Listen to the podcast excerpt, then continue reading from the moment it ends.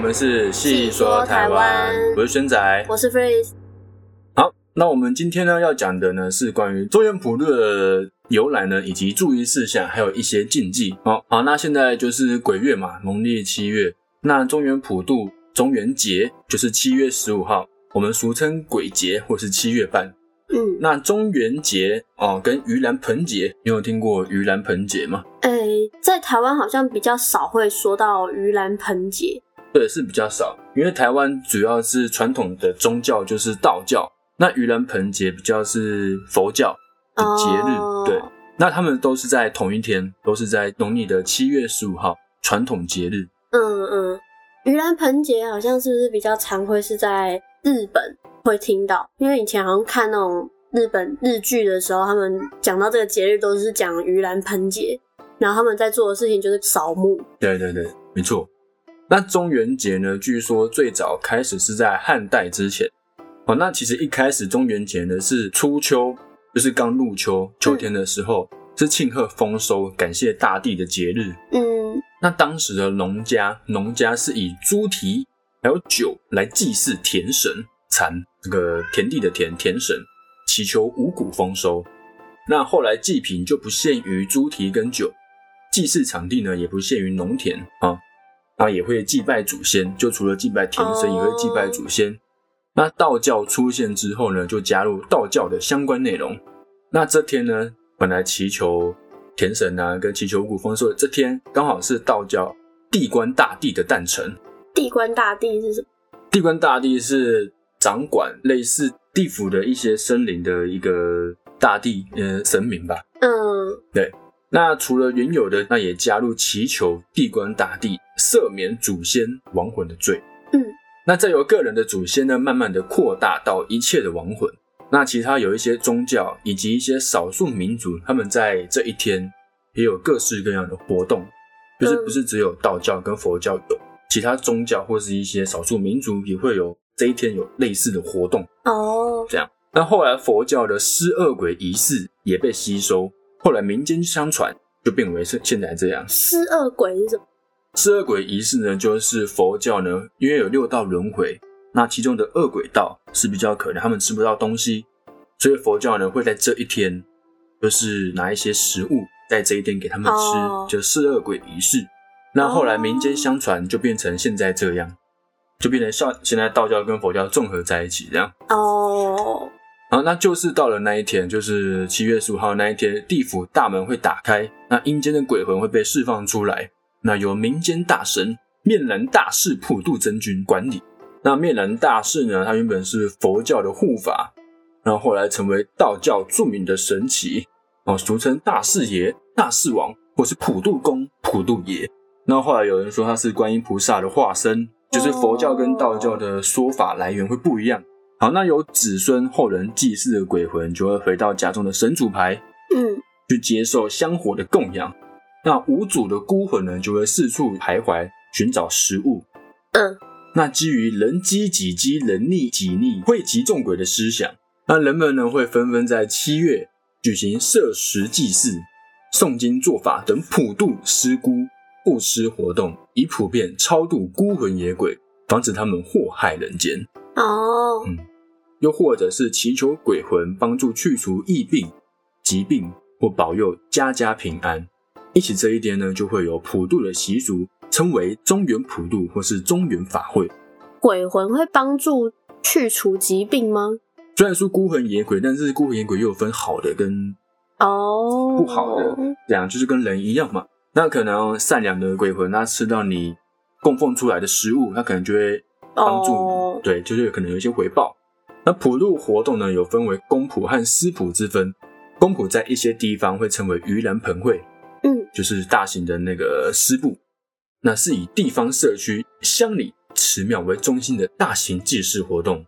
对，嗯就是有些社区会统一嘛，啊，有一些庙也会可能这一条里的庙会统一这一条里的人一起。哦那可能现在疫情啊比较变成统一性，哦对就可能家里一个代表放的，然后也就走了，啊对，可能就没办法再待在那边。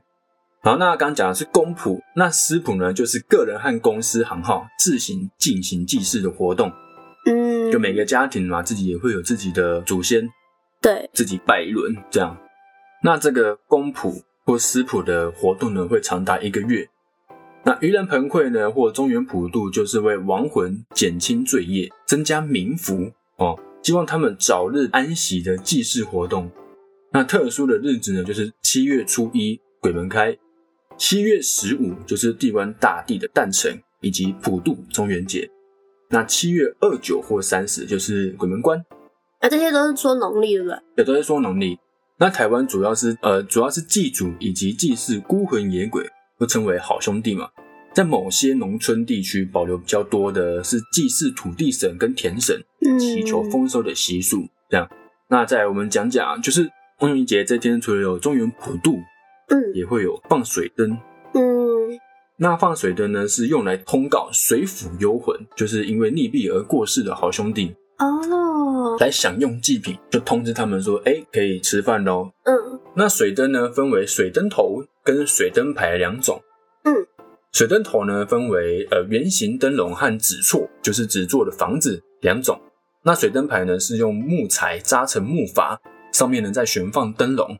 嗯，那放水灯的游行队伍以乐队为前导巡回世界一周，来到河岸呢，然后会准备三牲祭品，请僧道，就是僧侣或是道士诵经致祭后，再将水灯放入水中。那相传水灯流得越快，那那户人家当年的运气就会越好。那在放水灯的活动里面呢，是以基隆是最为知名的。那基隆中原祭呢，被观光局列为台湾十二大地方节庆之一啊。可见这个啊多么厉害了。那也在二零零八年由行政院文化建设委员会指定为国家文化资产之国定重要民俗。那现在呢，正朝着国际观光节发展中。哦，那刚刚说的呢是比较正统的由来，算是正史的由来。那我们来讲讲故事中的由来，好，开始讲一些传说故事哦。那这些故事呢，比较知名的就是木莲哦，这个我听过诶，哦，你听过吗？那这个木莲救母可能比较可能是长辈们会去知道。那我们先来讲一下这段故事。那从前呢，有个小孩，他叫木莲。他从小呢被地藏王菩萨引渡出家，他的母亲呢却因为殴打和尚，还有浪费食物等等种种的过失，死后呢就被打入地狱。那木莲呢知道这个消息之后呢，母亲正在第六殿接受倒悬的惩罚，倒悬就是脚上头下这样。那为了报答母亲的乳哺之恩，就是母亲把他养育嘛，养育长大。木莲呢准备饭菜要给父母吃，但是呢食物一到母亲的嘴边，就变成了火焰，就吃不下，没办法吃。那木莲呢无计可施，就请求释迦牟尼佛帮忙。嗯，那佛祖就说呢，呃，木莲母亲生前的种种过失，如果要让她吃东西，要在七月十五日准备各种斋食素食，供养十方大德众生。那木莲人就依法施行后，母亲果然脱离恶鬼之苦。后来呢，这种形式呢，就逐渐演变为现在的中原普渡。哦哦，原来是从木莲来的，没错，那刚刚说的准备各种斋食供养十方大德众生，在现在中原普渡也会有这个过程，嗯，哎，斋食就是素食一定要素食哦，对可是我看现在好像呃，也素食是拜这些十方大德众生，那那些三生四果是拜好兄弟以及其他的神明，这些。哦，对他们吃的东西是不一样的。哦，对。那中原普渡跟中元节的由来都知道了，接下来呢就是最重要的。中原普渡祭拜的时间、地点啊，贡品的准备啊，还有鬼月禁忌。哦，嗯，大家应该对最后这个比较有兴趣哦。那我们今年的中原普渡是在八月二十二号。嗯，哎，那其实祭拜呢有先后顺序，我们会先祭拜神明，然后再来祭拜祖先，然后地基主，最后才是祭拜好兄弟。那每一个祭拜的贡品、祭拜的位置还有金纸也都是不一样。这边我们就大概讲解一下。那祭拜神明的时候呢，祭拜时间多采阳时，因此从凌晨子时必有人开始祭拜。哦，但这现在可能比较少了，因为这毕竟算是半夜或是在上午的时候祭拜。那祭拜位置呢，以前门或是中庭可以看到天空的地方是最好的。嗯，那如果和其他的供桌在同一个地方祭拜，那这个供桌呢，就是祭拜神明的供桌，需要单独而且放在最外侧。那建议的贡品呢，包含器具、烛台一对，然后香炉、三界公纸、鲜花、茶杯三个。那食物的话就是面线，然后六斋六种的素食。那这六种的素食要金木水火土五行之意的食物，例如金针菇啊、嗯，木耳有没有哦节木、红枣、香菇、桂圆等等，或者呢有十二道菜碗，就是由鸡鸭鱼猪肉这些，嗯，这些就不一定要素食了。这样还有水果，水果的话是以五子的圆形水果是最好的。那金子呢就准备太极金或是天金。嗯，那拜拜流程呢就是摆放好贡品后，主祭者点香三柱，其他点香一柱，向神明祈求全家的平安，工作顺利。然后等香烧到三分之二后，也有人说要烧到一半之后，再拿金纸三拜之后烧化，这是祭拜神明的过程。根据每个地方或是每个家庭的习惯不一样，嗯，对那祭拜祖先的贡品呢，就是准备三生四果啊，烹饪后的饭菜以及茶酒。那通常拜完神明的生礼啊，可以重复祭拜祖先，没关系，可以重复用。那祭拜的时候呢，在祖先的牌位面前摆放祭祀桌子，并且依序摆放饭菜哦、水果三牲，并且将茶酒倒满茶杯或是酒杯，然后呢，一样点三炷香，向祖先祈求家庭平安、事事顺心。然后等香烧过三分之二或是一半之后，然后拿下桌上的金子三拜后烧化。那金子呢，就是准备挂金或是大银。嗯，那再来是轮到地基组，那地基组摆放供桌的位置呢，通常会在厨房或是后门门口。嗯，那因为地基组的个头啊比较小一点，所以呢，在祭祀者呢需要准备较低的小桌，嗯，摆放贡品。那贡品呢，就是简单的少量的饭菜、家常菜就行了，但是一定要是熟的，不能拜生的。嗯，然后水果呢，茶或酒斟满三杯这样，啊，一样是点三炷香，向地基主祈求平安。然后等香烧过之后，再来拿金纸烧化。那金纸是挂金或是小银。嗯，其实烧那个金子，以前都不知道怎么烧，然后就是后来的印象就是，就是从最大张的烧到最小张的。对对，没错，就是从大到小。对，那中原普渡呢，可以选择自行祭拜，或是公司行号、庙宇、社区等团体祭拜。祭拜地点呢，可以选在室外或是大楼。所以这个中原普渡就是讲开始我们祭拜好兄弟了。嗯，那尽量不要在室内或是阳台祭拜，不然好兄弟会被门神阻挡在门外。哦，嗯那一般家庭可以选择七月的某一天来祭拜，不一定要在当天祭拜。那如果是庙方、公司或社区这种，多选在中元节当天祭拜。那一般中元普渡的时辰会建议在下午一点到六点，避开了太阳最大、阳气最盛的正中午。那要在赶在太阳下山以前完成。这样嗯，好，那此外，中原普渡的时候呢，不要嬉笑怒骂，要心存敬意，不踩踏地上的名字啊，就可能有一些会飞走嘛，嗯不要去踩到。那不能偷吃或是玩弄贡品。嗯，那孕妇、小孩跟宠物呢，最好是不要在场，会比较好。哦，对，因为小孩跟孕妇他们的那个比较弱。哦，对。但我觉得其实好像也蛮有道理的，因为孕妇在那边吸那个空气也不太好，好，如果以然后小朋友的话是会很危险，因为毕竟有火。啊、如果以科学层面来讲是这样。对对对对，对对，这样也对，这样也是很有道理。那祭拜的时候呢，现场不要有空桌，普渡后马上收拾贡品及桌椅，不要留客人，不要留人在那边，就不要说拜完了你还在那边看其他人拜，这样拜完了你就收拾完就走了。哦，嗯，对对，就是这种大型的。哦，了解。对对对对，好，但有听说好像不要去就飞走的不要去踩，是因为有好兄弟他在拿他在拿钱，然后有时候好像说有个说法也是那种，就是金子你会看到它突然烧的特别旺的时候，也是大家正在拿钱。哦，对，嗯有这种说法。好，那刚刚说祭拜好兄弟嘛，那祭拜好兄弟的贡品三生四果，哦，呃，三生呢，刚刚说到的三生都是嗯包含鸡、猪、鱼这三个。嗯那传统来说，一定要选用全鸡、全猪、全鱼。那鱼呢，你的鱼不能选，是不能选没有尾巴的鱼，哦，对，就是一定要有尾巴。那不能肢解嘛，就是以传统上来讲是要这样。嗯那原因呢，就是让所有的好兄弟可以吃到他们喜欢吃的部位，都选择。那或者是说，因为说你如果你不是使用全鸡、全猪、全鱼，会代表无后，象征断子绝孙。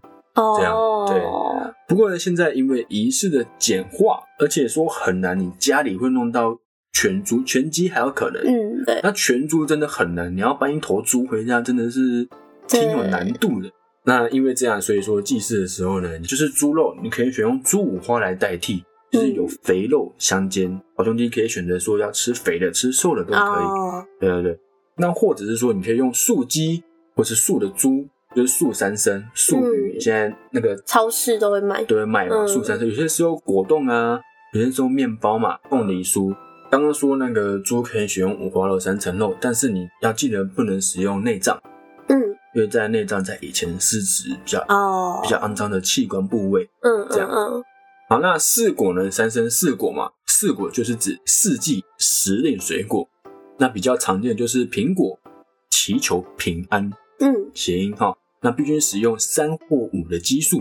嗯对那注意呢，不要拜香蕉、李子、梨子跟凤梨这四样，因为香蕉、香蕉嘛，李子、梨子嗯嗯，三个就是念成九里来，哦，台语就是念九里来，招你来。那凤梨呢，就是往来、嗯旺来哦，赶快来这样。嗯嗯那相传呢，会把好兄弟招到家中。那芹菜呢，韭菜跟菜桃、菜头也是很好的贡品之一。嗯，这三样菜合称三菜。嗯，啊，有祝福早日脱离菜鸟行列之意。好，那现在呢，因为网络发达，网盘很方便，有些会直接准备好懒人包，贡品懒人包，一次的、嗯就是全部都送到你家，你只需要加热就好了。嗯有这些。那如果是买这种的话，要注意，就是说懒人包有没有上面没有注意到，就不适合放进去的贡品，像可能有些会放猪大肠这种，哦，就比较不适合。嗯，就是还自己还是要注意一下。就如果有在注意的家庭，还是要注意一下。那除了准备三生四果之外，普渡呢还要准备白饭、糕饼、零食、罐头、饮料、泡面啊，就是我们小孩子最爱的这些后面这些东西，嗯，对不对？哈，然后那而且每道呢，每一道菜或是每一道零食、每一包零食，这些都要插上一炷香，避免好兄弟看得到吃不到。嗯那还要准备装满水的脸盆、毛巾、牙膏、香皂等用品，就是好兄弟啊，让他们擦嘴清洁。嗯，这样嗯只是记得祭拜后的毛巾跟脸盆就不要带回家了，以免招来晦气。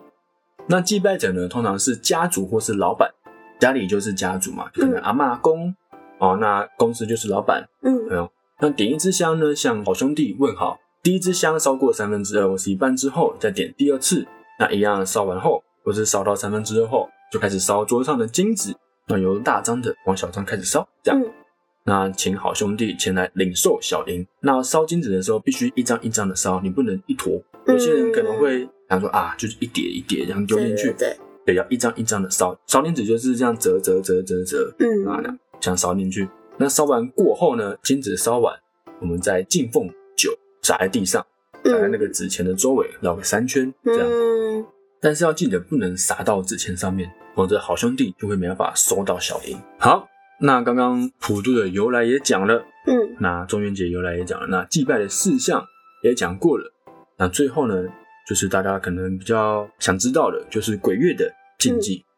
那鬼月的禁忌呢，其实从传统到现在有很多的改变改化，嗯所以我们有一些因为文明化的部分，我们就没有放进去了。嗯，我就讲一些现在也是可以遵守的一些传统，嗯对像是下午三点到五点以后呢，就不要吹口哨了，这个叫申时，嗯这嗯个时辰叫申时哦。那听说这个频率呢是跟灵界是有会有共鸣，容易招邪，嗯包括箫啊、胡琴这种比较悲戚的音色，嗯，这种也不要来去使用。所以如果是吉他或钢琴就可以了。可对，可能小提琴也比较不行。哦，对，这种比较有悲凉之意的。好，那也不宜呢，在半夜的时候晾衣服、晒衣服，或者是收衣服，嗯尤其是半湿的衣服啊，容易被附身。因为湿气的衣服呢，水汽上带有不稳定的离子，磁场电波呢，能易和阴界的相融，使阴灵附着其上。好，再来就是忌讳室内撑伞，这应该大家也都知道。哦，对，那因为伞呢是属于收魂法器，是鬼魅躲藏的地方。如果你在户外啊打伞的时候行走，就容易招惹阴灵，攀附伞下休息。那你带回家中又打开的话，那就等于说你把鬼在家里面给放出来了。哦，对，所以就不要最好连伞都不要带进家里面，就放在门外。这样对。那呢，再来就是不要说鬼这个字，否则好兄弟会误认为你在呼唤他。哦，这个可能就比较难一点，因为通常我们就会鬼月鬼月的这样叫。对啊，而且我们现在在录这个的时候，已经不知道讲几次了。是的，没错。所以我们在白天的时候录。好，那再来是不可以乱拍别人的肩膀，因为每个人肩膀跟头有所谓的三把火。嗯，乱拍呢会熄掉。如果听到有人叫你呢，不要只转头，要把整个身体都转过去面向他。好，那忌讳呢捕捉蜻蜓以及螽斯。哈，嗯，那民间认为呢这两种昆虫是鬼魂的化身，所以呢不要乱捕捉它们，小心引鬼上门。螽斯长怎样？那螽斯呢，它又叫做纺织鸟，它跟蟋蟀是相近的，它也可以叫做长脚蚱蜢。嗯，这样好，那再来就是千万哦，这个大家一定会知道，但是有一些人呢，就是可能会想拍影片尝试做这件事情，嗯，就是呢，不要在鬼月乱牵线或是碟线，请来容易送回难啊。对，很多人因为这样而出了事。好，那再来就是在狭小的单行道或是山路小径转弯转角，要说一声“哎，请好兄弟介入过”，这样免得和好兄弟对冲而被煞到。哦，对，就是在骑车的这样。那吃饭的时候呢，不要把筷子插在饭碗上。我以前常因为这样被妈妈骂吼，对对对，筷子不要这样插，那样，不过真的会很像香炉插香，引来好兄弟来分一杯羹。好，那刚刚说的就是番石榴、番茄、芭乐。就是祭拜神明的水果，不要用这些，因为他们有很多籽嘛。那因为你吃很多籽，就是帮助排便，所以视为不洁不干净。哦，这样，对对对对，所以也不能拿来祭拜神明，你记得。哦好，那再就是没事不要乱靠墙，因为好兄弟平时最喜欢依附在墙上休息，这个举动很容易引鬼上身。再来就是外出不要外出玩水啊，嗯，对，大家知道会被。抓交替。其实我觉得这一个在在台湾的话，我觉得也是因为通常中原这个时节的时候会是台风，对，暑假跟台风，然后大家都一定会出去玩。夏天最多的就是玩水了，台风那种时候就是很长，那个水涨起来，你是不知道它会什么时候涨，然后而且它涨的有时候很凶很快，然后就会很容易出事。就不管是科学还是因为中间普度，就是都不要，尽量不要，或是选安全的地方这样。那去医院探病的时候，要先拜家神，家里的神。真的假的？其实就是在鬼月的时候，尽量是不要去医院啊。但是没办法，你要去探病，可能还是会有一些生老病死，嗯，所以你去医院之前就先拜一下。哦，保佑你出门呢。对对对对，再来是拖鞋不要朝床头的方向，让好兄弟看鞋头方向来判断，哎，人在哪里。嗯所以如果你的鞋头朝床头摆，那么好兄弟就会上床和你一起睡觉。嗯，但是不要轻易的回头啊！你走在荒郊野外或是人烟稀少的地方时，感觉好像有人叫你，有点意识听不太清楚，不要轻易的回头。哦，这个好像，这个好像不是鬼月也是这样哎、就是去去那个山上的时候，就是都不要回头，就是都不要这样对对对，好像哎、不要叫全名，啊！对对对对对，不要叫全名，对对，用昵称代替，然后被招走这样，对，有这种说法。好，那我们今天中原普渡中元节这一集就讲到这边了，谢谢各位，我们下一期见，拜拜。拜拜。